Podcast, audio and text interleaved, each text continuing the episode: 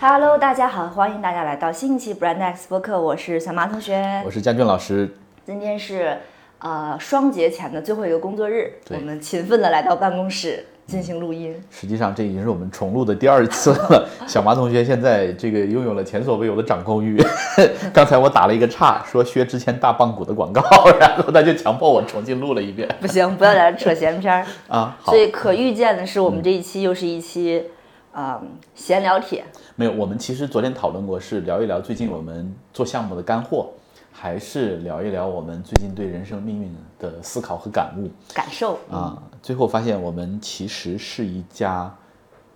更偏向于、更热衷于讨论务虚的公司其。实就是想扯闲篇儿。没有，我担心就是讲的太干了，影响大家这个国庆度假心里不愉快，你知道吗？一个整个国庆做笔记。确实 嗯，anyway，，OK，好，呃，就是其实这这个事儿的开头是。我跟小麻说，我们聊完上一期的播客，上一期的播客呃我们是完全是交给命运的一期，但是呢，交给命运的一期，我们就随着这个思绪的流动，其实得到了两个很有意思的结论，或者说我们自己觉得很有意思的结论。第一个就是，这个世界容纳不下七十亿个自由的灵魂，是什么意思呢？我就那天我们录完这一期之后，关于这个观点，我就在我随身带的一本小册子小册子上，在飞机上看的一本小册子上得到了印证，就是呃那本书叫《设计自由》。嗯嗯，就是怎么设计这个社会的自由。然后那个作者就提出了一个很有意思的观点，就是，嗯，他举了一个例子，就如果一个四十个人的团队，每一个人都按照自己觉得最理想的方式去工作，嗯，那这个事儿他就会。充满无穷的变量，就这个无穷的变量导致这四十人团队是没有办法正常运转的。嗯，他甚至说，如果每一个人都有两种状态，比如小麻心情好、心情不好，嗯，或者效率高、效率低两种状态，你把四十个人落在一块儿，是二的四十次方的变量。嗯啊，就是所以就这个社会它存在的本身，因为我们一个制度化的社会存在的本身就容纳不下那么多的自由性。嗯嗯，那就意味着什么呢？只有少数人对，能够清醒的按照自己的选择，比如说你成为一个个体工作者，你选择不跟人合作、o k fine，、对吧？嗯我按照我的节奏来，然后小马我们办公室外面就会有一个。就是非常好看的设计师小姐姐，啊租了一个小单人间对吧租了一个艺人办公室，对特别就是好对，特别好。昨天我看她来了，然后来了之后打开电脑就开始做图，然后休息了一会儿，她又走，就是就是独而与天地精神往来。而且你知道我啊为什么特别关注她？因为这个姐姐的衣品特别好，她就是每天都特别漂亮的、光鲜亮丽的，然嗯后来到办公室，然后偶尔我看她深夜加班，或者说那天没有来，我觉得那个小格子间，我每天来看都觉得挺有意思的。对对，啊，然后呢，那其实大多数人，就比如说你要融入集体，嗯那你为了维系这个集体的存在，或者说集体本身为了维系自己的存在，你必然要割舍掉一部分你的自主性。这个就是嗯。之前我有跟嘉军老师分享过弗洛伊德对于文化的定义，嗯。他就是说，我们当我们选择承袭为一个文化的一个一部分，我们就是要选择去迎合这个文化当中主流那个部分，然后阉割掉自己一部分的东西，which 你可能不知道你阉割掉的那个是什么。越庞大的机构，对，它因为他要求统一，所以他就会要求大家放弃自己的自主性，要求你放弃的越多。嗯，所以很有意思。那天我们聊完那期播客之后，我接着就去去去东莞出差了，应该、我在飞机上就看这本小册子，然后呢，我就拍了好几张照片发给小妈，然后她也没理我。对，但这个不重要，这是我们上期的第一个观点，就是这个社会它其实是，如果是一个彻底的无政府状态，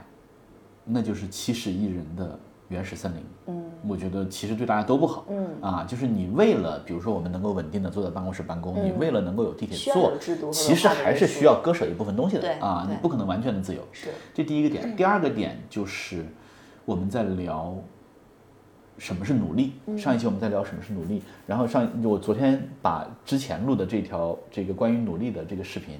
然后发到了视频号里面，然后有人说你这碗煲了十八年的老鸡汤。就我们上一期说，努力是当你试图掌控自己的命运。或者说试图掌控自己人生自主权的时候，你所做出的行动和计划，嗯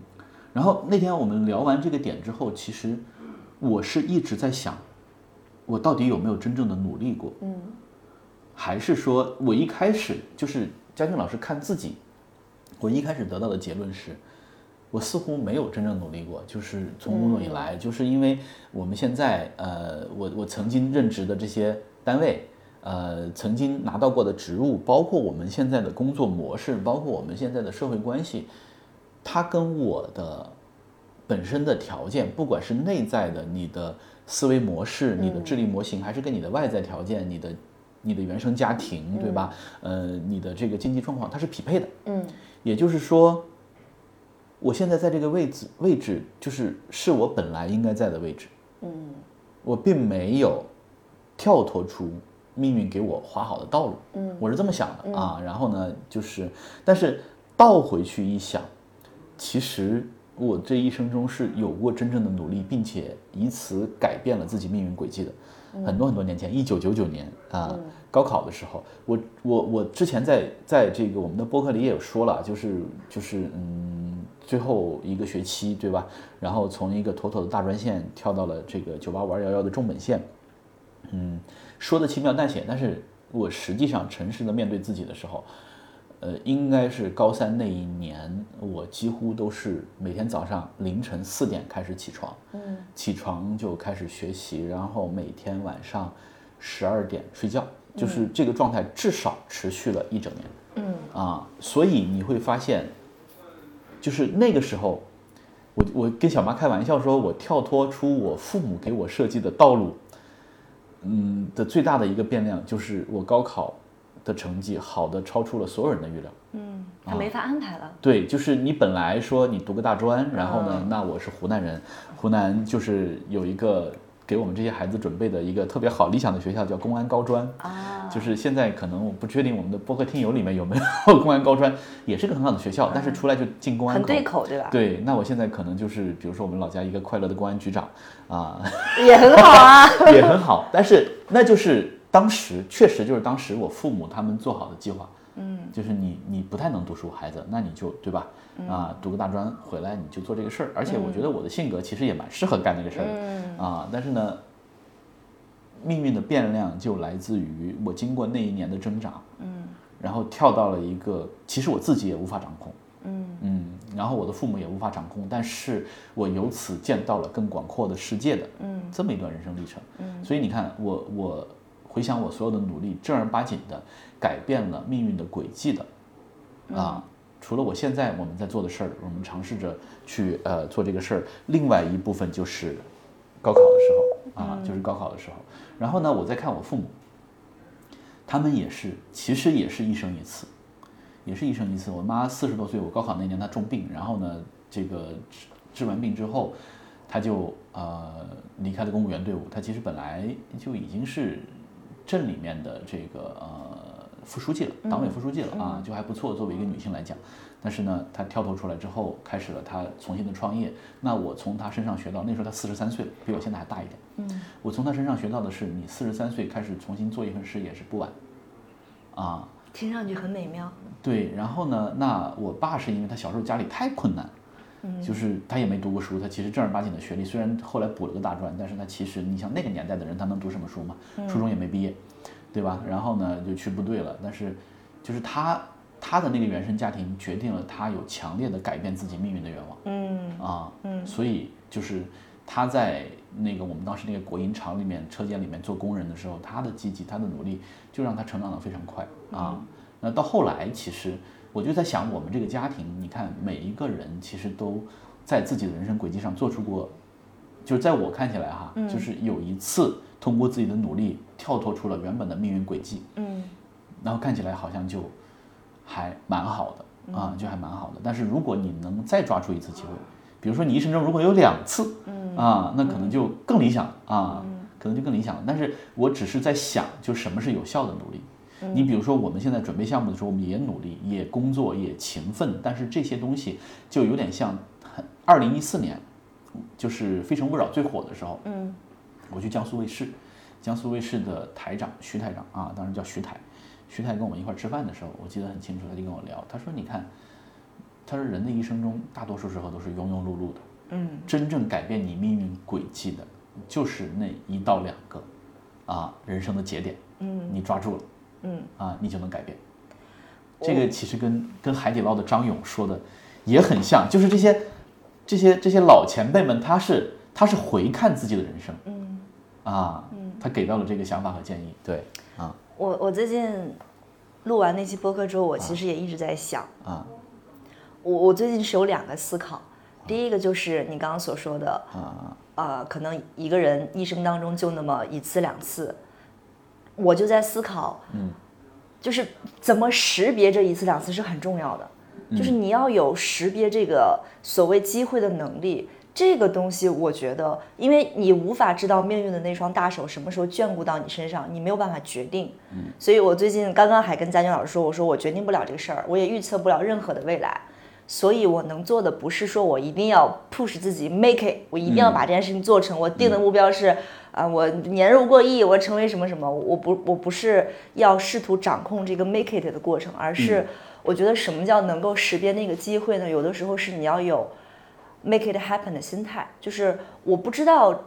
就是到底老天会给我带来是苹果、梨子还是橘子？但是我至少要保证我这片土壤是肥沃的，它长得出来东西。啊，我觉得你这个说的特别棒，对，就是我 我我是身心愉悦的，我是健康的，然后我是充满希望的，迎接的，我对我自己有信心，然后我是舒适平静的，期待着老天下了一场大雨之后，我这片土壤可能会结出果子。但至至于是苹果、橘子还是香蕉，也没有那么重要。对，就是你看这个，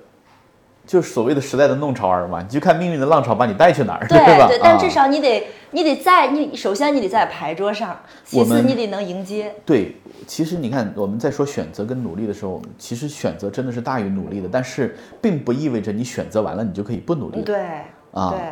对，就有的时候为了获得选择的权利，你也是是要努力的是的。啊。这是我第一个思考。第二个就是，呃，我那天也是不能说醍醐灌顶吧，但我突然意识到了一件事儿，就是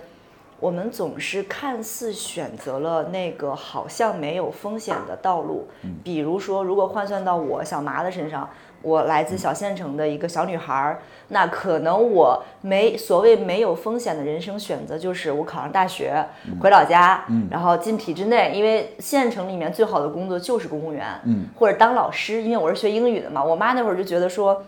呃，当老师简直就是你人生当中的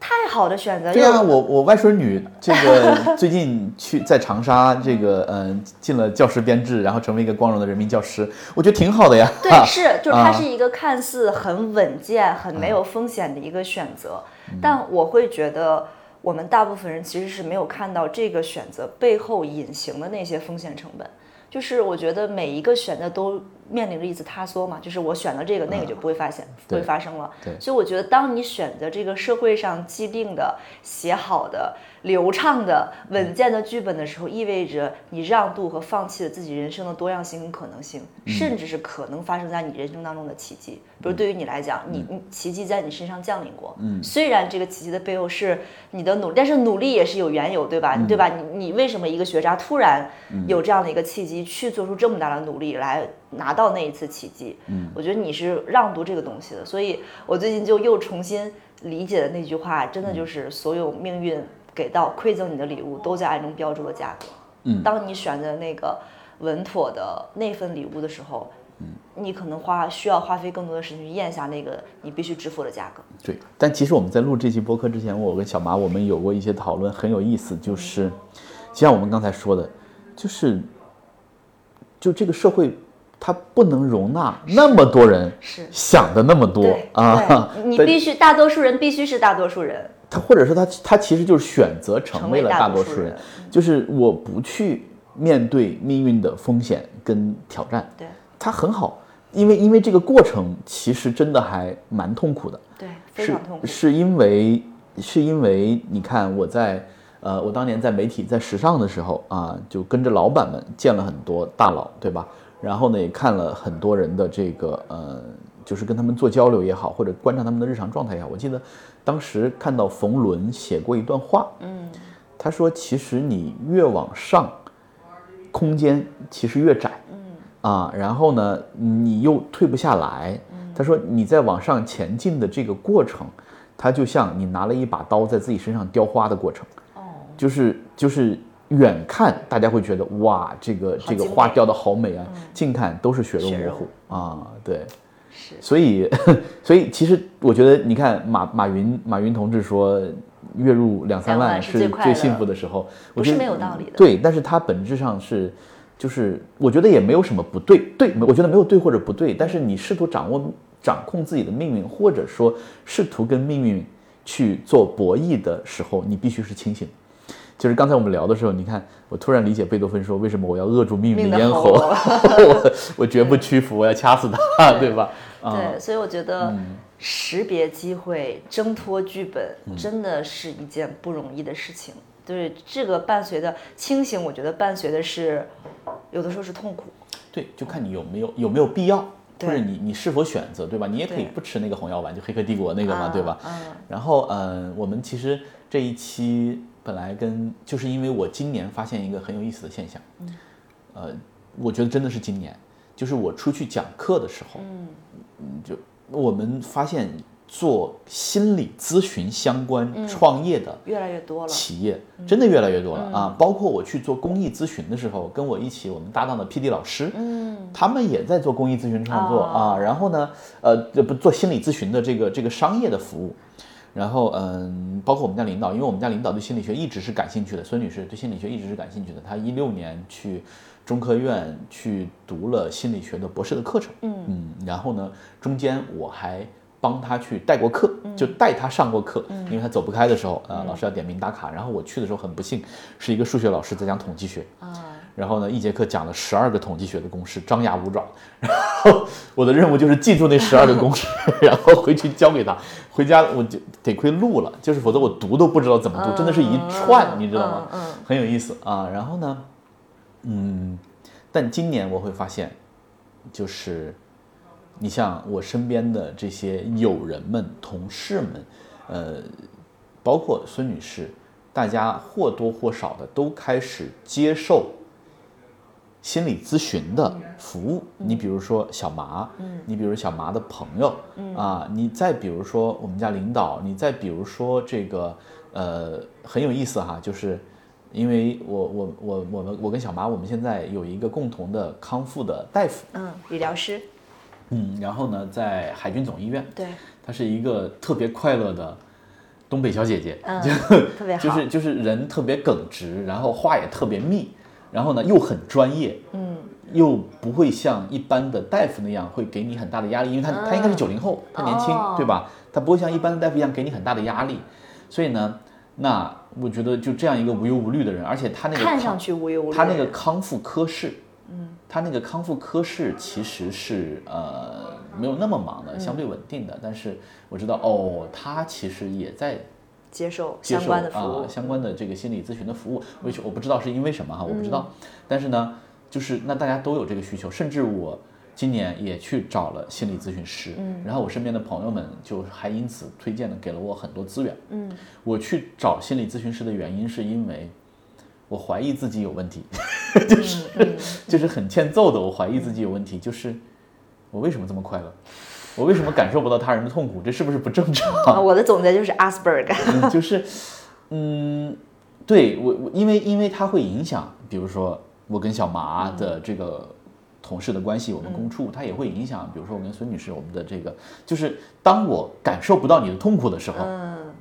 我就没有办法给你正确的回应。对你不能共情嘛，因为。对，然后小麻就说：“他说你可以学学扎克伯格，就是他有个小本本，这个人哭的时候应该做什么，这个人笑的时候应该做什么，就是因为他是强烈的阿斯伯格，对吧？啊、a n y w a y 但是那我觉得就是那小麻在这一块儿，其实他会有很多的，他有自己的体验，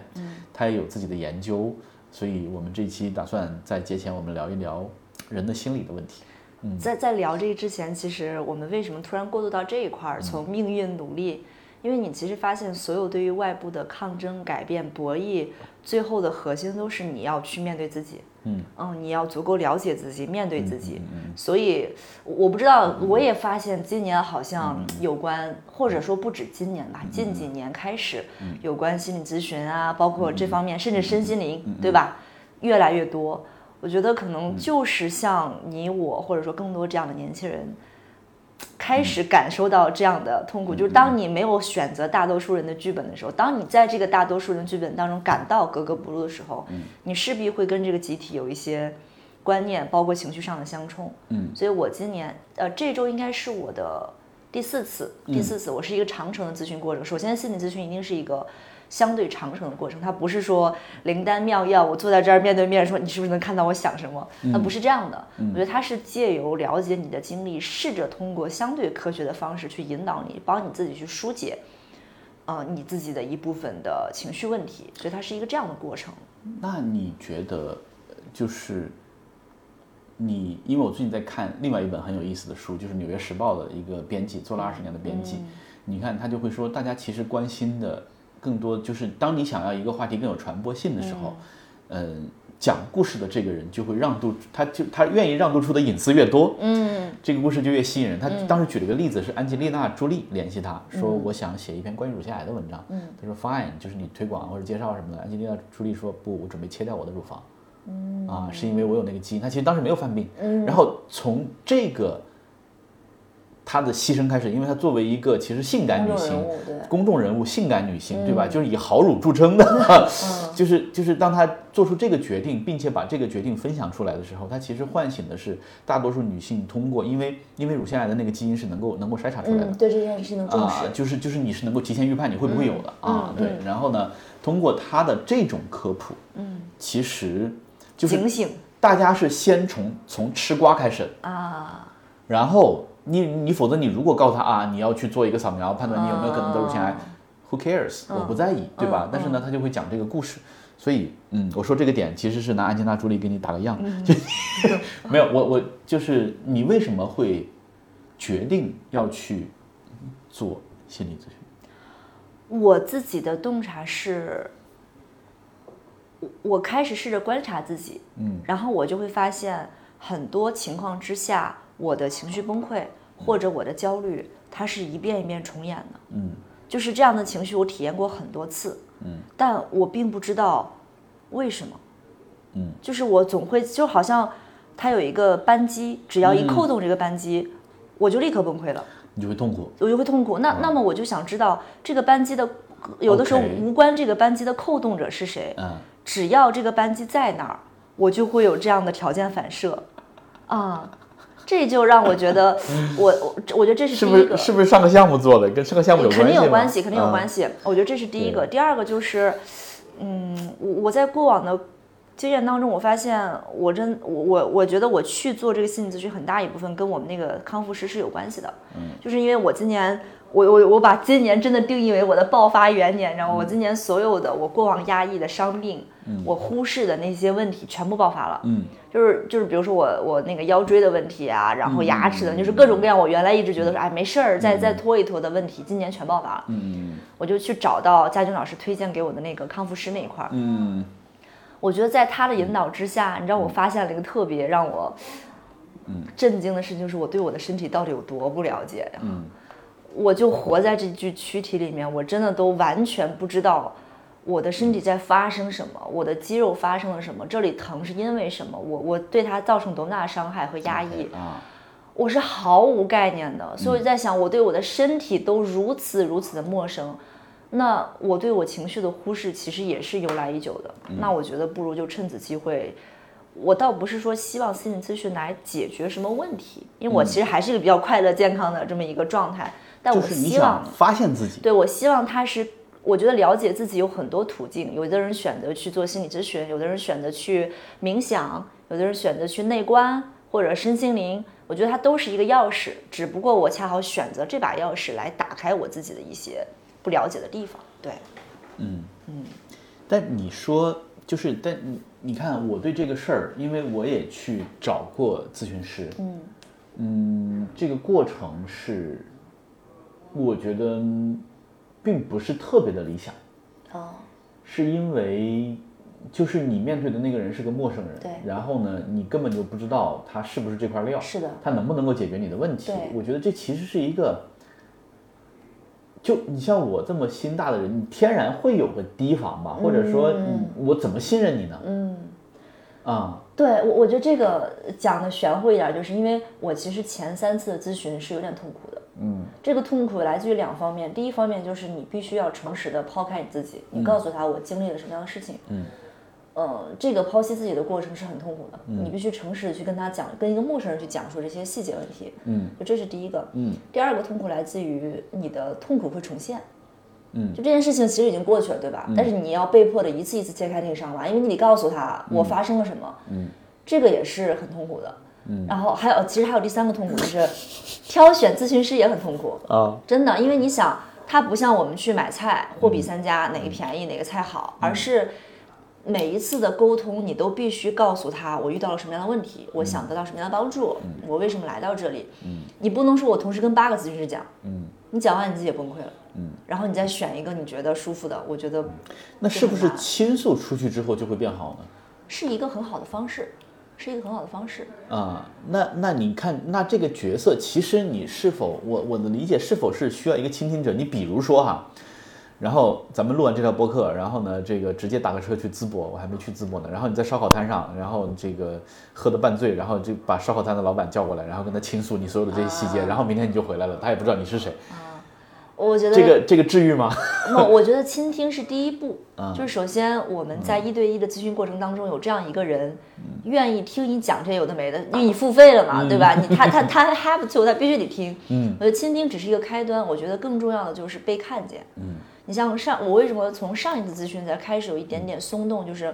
我我我上次咨询表达我自己困惑，我说。呃，我在跟你描述我所有经历的时候，其实是很主观的，因为这是我感受到的东西，所以会不会当我描述出来之后，它就不客观了？事情或者可能不是这个样子的，会不会对你造成一些判断上的影响？嗯，咨询师当时跟我是这么说，他说，在我们的这段关系里面，你的感受是最重要的。嗯。我只想借由你的眼睛看到你看那个世界，因为这就是你当时感受到的，所以它是否客观并不重要。我要的是我们共同去一起经历你的感受，然后我们来看一看这个感受是从何而来。嗯，我觉得这个对我触动很大。OK，因为这个世界它就不是客观的，我看到的就是这样的。你的世界它不是客观，它就是唯心的，就是对就跟跟我们前几期聊的，你看这个世界最后它是由感觉驱动，对你所有的理性的判断，最后就是为了说服你自己的感觉。是的而我们之所以进化出了感觉这种功能，本质上是为了趋利避害。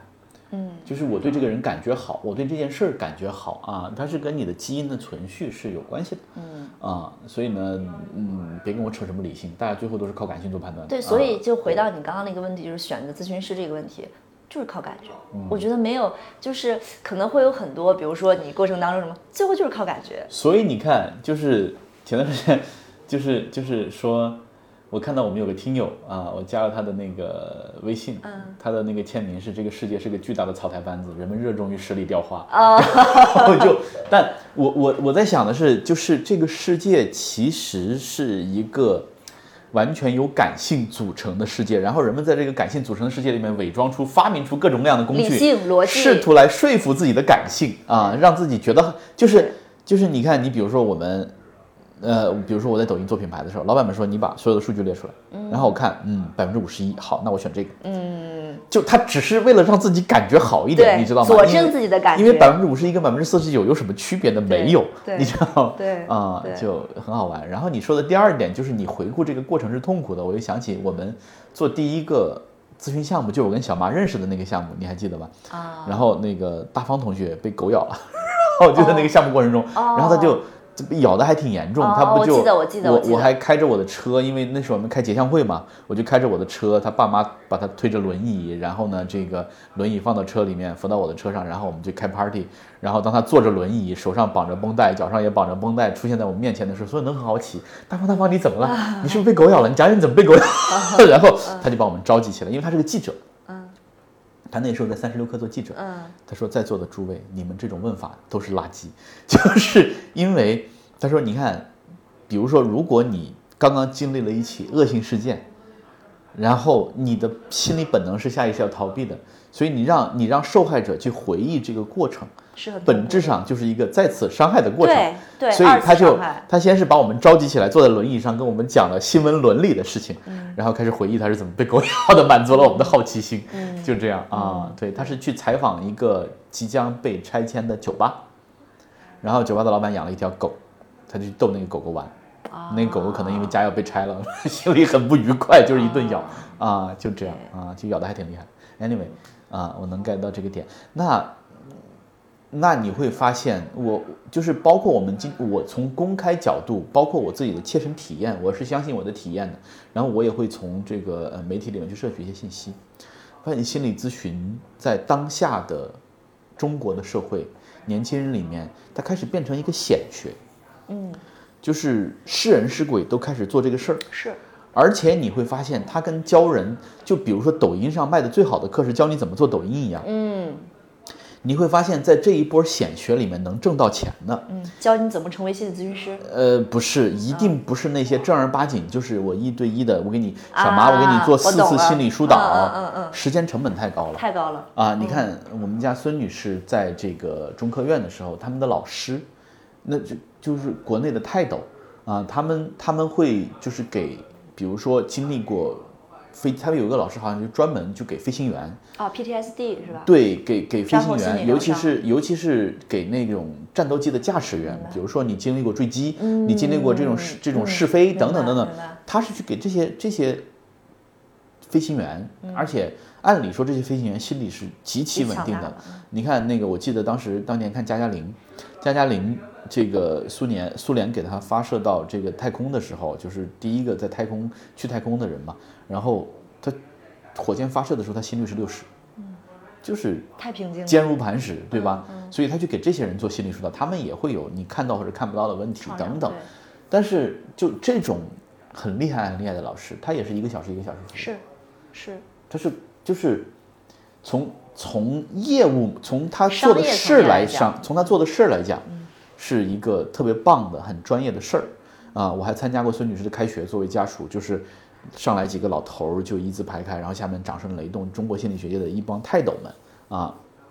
但是从搞钱的模式上来讲这不是一个理想的模式。嗯所以这一波显学里面能搞到钱的，一定是那些，比如说我冠之于简单啊，比如说简单心理。哦不不不，这是不，我只是我只是从从从词语上啊，嗯就它会给人一种暗示，比如说轻松，什么轻松冥想，就是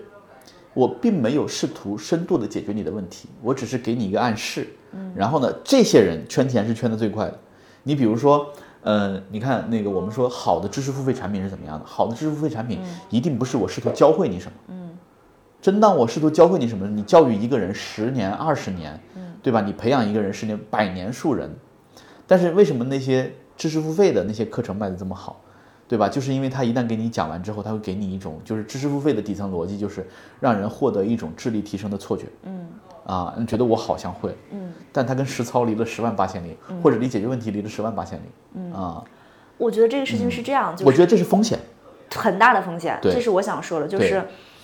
呃，因为这件事情现在变得很流行，而且大家不羞耻于这件事情了。你往前倒十年，你说你心里有问题，嗯，这是一个嗯所大家没有关注到的领域，就会觉得你你有精神病啊，嗯还是或者说怎么样，对吧？但是现在慢慢大家接受到了。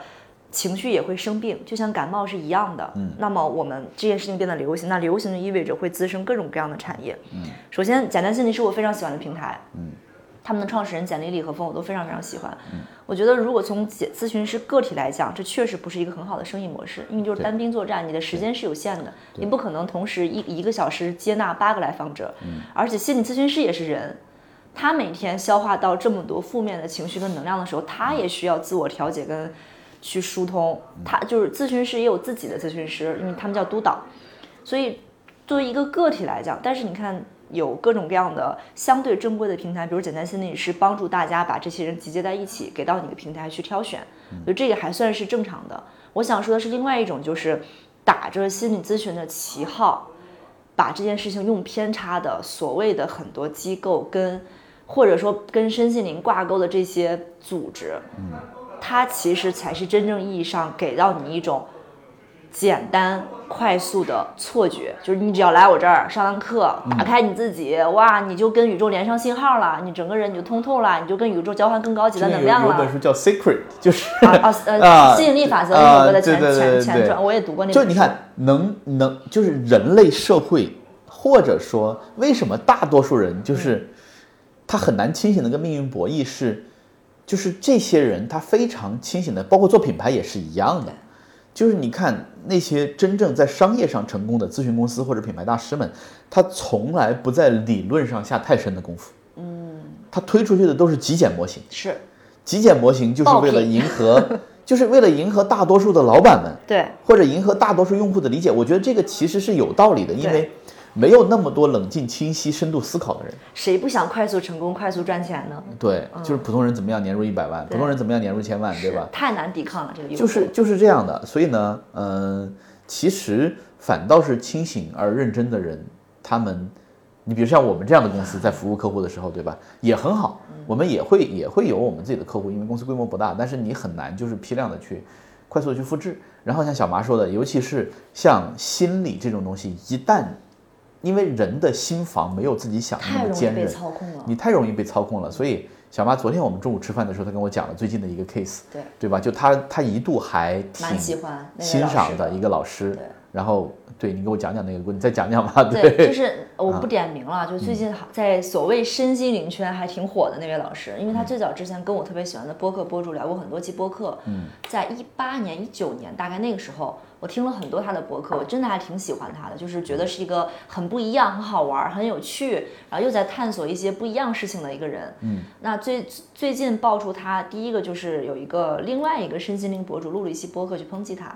然后昨天应该是新周刊嘛，又报了一个文、文章，就是他那个组织是，他们信奉国外流传过来的一个流派吧，应该叫流派。然后呢，那个流派的核心的要义就是清理，啊，就是你要去清理掉你的负面的能量。可能我也不是很准确，因为我确实没在那个社群里面待过，我不知道到底是你差点就去了。差点真的差点去，因为 啊那个社群很早就在，啊当时的门槛很低的。我本来那时候就想着说，哎，要不要进去看一看，学点什么东西？就不知道为什么阴差阳错没有去嘛。嗯所以我昨天跟嘉俊老师说，我说我进去了，我都很难保证我不会出现像现在很多学员那样的情况。你在那个场里面，你很难保持清醒。是的啊，所以反正慢慢就演变成大家在这里为了创造能量流动而去在那里能量流动的一个基准是金钱。嗯，就是比如说金钱就是能量，金钱就是能量，就是比如说我要去买爱马仕，我要住最好的酒店，嗯我要穿最好的衣服的本质上就是我要跟这个世界上高能量的物品或者。呃，东西产生流动和交互，嗯，这样这样就好像佛家说的，我跟你之间的缘，就是我们每个人路过的时候，我从你身上抓了一把沙子，嗯，我们每个人擦肩而过，可能就是各种各样我打散和集觉得从，做金融的角度来看，它的形容是这样的，就是你过手了一块肥猪肉，就是你没有在猪肉上拿走任何东西，但是你蹭了一手油。啊。反正类、啊。反正类似于这种对。嘛，就是这是我外部视角看到，所以就会变成很多类似像我这样迷茫的，真的，我觉得我就是标准的画像，然后痛苦的、迷茫的白领们，不知道怎么去跟高能量的宇宙搞钱的人，对，然后就在这个社群里面，我看到的可能是迷失吧，然后就可能负债大几十万，嗯，然后也要住最好的酒店，然后大家在这个社群里面彼此就是，比如说我今天觉得我好快乐呀，我好开心啊，我就给袁老师打一万块钱，嗯，就是能量交换，是袁老师，比如说我在那个群里面，我说，哎，兄兄弟们，那个，那我要去住哪个酒店了？啊，然后但是我现在没有这个钱，对大家就会给你打钱希望宇宙哦，我给你啊。打一万块钱。啊，啊，就是能量交换。这个群也太神奇了。所以这里面肯定还有很多教义啊，嗯。也可能也会有好的部分，但是确实，我在这个上面就看到了那种把一件好的事情通过不同角度的解读。多么容易来操控人的心性！你想，我我给你打一万块钱不是小钱，这甚至可能背很多人刷爆几张信用卡，嗯，就是为了就是为了给你流动点钱。啊，流让能量流动起来，交换更高的能量。嗯，就是这个东西就有点像，你完全忽视了很多问题的存在是因为社会结构或者因为整个环境的影响而造成的问题，但是你只希望解决问题的方式来自于内部，我让它流通起来。嗯，不是这样的。所以我现在有点儿，我我不做任何评判，但我有点看不懂，我看不透。嗯，我是觉得就是你想跟高能量的，就是你看我跟身边的朋友们也做过这种交流，就是我朋友圈大佬其实还蛮多的嘛，对吧？你想跟高高能量的人实现什么所谓的金钱流动，本质上是不可能的，就是就是你得有，就是它流动是互相的，嗯，有东西流过来，你得有东西流回去才可以，你知道吗？嗯。所以这些大佬们有时候开玩笑说，觉得嘉俊，我觉得你非常的不尊重我们。我说废话，我他妈对你无欲无求，那些试图你从从你身上搞钱的人，对吧？对。但但也很好，就是你会发现，嗯，你反倒由此变成他的朋友，嗯，就是因为我大家不图点啥，对吧？对我图，其实我很清醒的图不到，嗯，对吧？你这图不到。然后呢，那大家做朋友其实也挺好的。然后我你说到这个事儿的时候，你看，就是挺有意思的一个事情，就是，嗯，今年上半年的时候，这个事儿我没在博客里说过，有一个投资人找我，他说佳俊，你不是跟那谁谁谁熟嘛？就是一个大哥。嗯。然后呢，他不是你跟那谁谁熟嘛？那个，呃，我们就是有一个资方啊，然后呢是一个金融机构的董事长，非常有名的金融机构的董事长，他们家的小朋友想去哪个学校。然后呢，呃，那个学校我看就是你认识的那个，就我认识的那个大哥，大哥跟那个学校是有关系的，所以能不能请那个大哥写封推荐信？啊，我说我可以帮你问一下，因为就是反正跟大哥比较熟，但是就也没那么熟，就是就是也也很久没说话了啊，因为我我又不会逢年过节送礼啊，没关系啊，这个事儿我其实干的不太顺手啊，就比较笨，所以呢我就选择不做。然后呢，但是你说有事儿，我问一句没问题，我就帮你问。然后呢，我就把这个情况跟那个大佬说了，大哥就说你让他直接跟我联系。啊，我说行，然后我就把这消息返回去了。就我觉得那挺好的，这事办成了嘛，因为我跟那投资人关系还挺好。结果那个投资人就问我说，他答应写推荐信了吗？我说没有啊，你得联系人家。对你得跟人谈啊。嗯然后最后这个事儿他就没下文了，没下文。后来我就在想，就是你比如说我的那个投资人朋友，他去讨好背后那个大佬的啊，时候，还是要有一个确定的结论的。不是，是我得把这块肉做好了喂他嘴里。哈，这才是，这才是我去跟更上级的这个能量去流通的这个。大哈一声。对，就就我也是当时我后来才琢磨明白，我说怎么就没消息了呢，对吧？那我帮你白问了呀，那不是对吧？当然也没关系了，我倒也不在意。但是后来我才知道，那那个圈子里的人，包括他想去勾勾兑的那个大佬，他已经习惯这种方式了。就是你还让我跟他去聊，虽然两个大哥等等级是一样的，但是就是我如果想帮你，比如小麻，我想帮你办成这件事儿，我得把肉做好了喂你嘴里，这才叫办事儿，而不是说大哥，我帮你找到这个人了，你去问，你像，所以大哥要结果，不要过程。对，所以你看，那可能如果这个事儿搞定了，我觉得他可能，比如说募资可能会顺利，或者干什么，他管理的基金，对吧？但是前提是，这个高能量的流动是你得把鲜肉做好了喂他嘴里。这个就是我才意识到，哦，原来我们为人处事真的是过于随意了 啊。对，所以我我觉得，就听完你这个故事，嗯包括那个身心灵的那个故事，我就觉得，呃，我最先开始也会追求速成，嗯，因为我在这一次心理咨询之前，还之前也尝试过，聊完一次之后，我就不想再聊了，嗯，我觉得好像没怎么样啊，就是嗯就跟我聊聊天儿，你收我这么多钱，对吧？你不给我一点灵丹妙药，你也洞察不了我的人心。我因后来这个世界没有灵丹妙药。是的，我我也我也是，我我也临近三十岁了吧？我觉得三十而立，可能慢慢慢慢才开始理解过去看不上的一些话，你才开始知道这句话背后到底是什么意思。就是真的没有灵丹妙药，就是没有任何一个人能给你一个小药丸儿，然后你只要咽下去，你就能够获得你想要的事情。我觉得所有的事情都是你允许自己有一个流动的心态，你去接纳它，然后慢慢让它发生。所以我觉得。我讲这个的点是在于，通过我自己做心理咨询，首先这件事情不羞耻，大家不要觉得这是一件难以启航我有病我才去，那你感冒你不得看医生吗？对吧？你得接纳自己。第二个就是，呃，我觉得是真的理理了解自己是一辈子的课题，这事儿很重要。我现在可能快三十岁了，我才知道我自己这个躯壳里面的一丢丢东西，真的很少很少，我才慢慢开始知道这些事情。然后我觉得这个事情很重，就是你很重要，了解你自己很重要。嗯我觉我我其实对这个事儿，你看我我的思考其实完全是，呃，我把它当成一个业务来看，就是因为这一块的需求现在是显性的。然后呢，你看我们这个团队，包括我们从事的业务做咨询，对吧？它本质上就会导致，嗯、包括我们的这些合作伙伴们，书卷气很重。书卷气很重，我觉得就是我回国第一份工作那个咨询公司的老板，真的就是事事洞明皆学问。他就说，我那个老板年轻的时候在摩托罗拉做战略总监，然后呢，他北大社会学的博士，然后就是去了之后说，你说做商业跟做学术有什么区别？做学术是，你从非常非常小的结论里面，就是你从非常非常非常非常小的这个数据里面，你能够开发出无穷多的结论来。比如说，他研究一个人的心理模型，他就或者说研究一群人的心理模型，他能得出非常非常复杂的结论。嗯。但是做生意是什么？做生意是你要从非常大的样本量里面得出一个极小的结论，然后你拿着这个极小的结论，比如说定位，包打天下，对吧？啊，你比如说超级符号，嗯对吧？包打天下，那你说那人有多样性啊？超级符号能解释所有的问题吗？不重要，因为这是商业，嗯。啊，这是商业，对吧？那你做学术是你从极小的样本量里面，你可能拿一个显微镜，你能开发出无穷无尽的可能，因为你在无限细分它所有的可能性。对，但这个不是生意，嗯。嗯嗯。这个不是生意，所以你会发现，嗯，我们之前做共读营的时候也聊过这个事儿，因为当时我们呃推过两本书，啊，推过两本书，一本是哈佛大学的那个叫做最受欢迎的一百节呃以最受欢迎的营销课，然后你发力大象现，因为那个老师是教授，嗯，所以他其实是在跟你探讨更多的可能性，嗯，然后呢，你再看定位，我们当时当时还读了一本嗯定位，对。定位就是我给你一个简单结论，结论别问为什么，对，然后我所有在佐证这个结论。啊。对，然后我就把这个结论包装成一套灵丹妙药，嗯，它解决所有的问题，啊，你信我你就跟我来，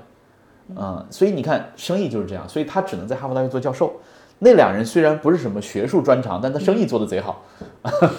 你们发现没有啊？就是他给我的启发其实是这样的，就是能够清晰的洞悉自己，或者说思考自己跟这个世界的这个相处关系的人，他始终都是少数。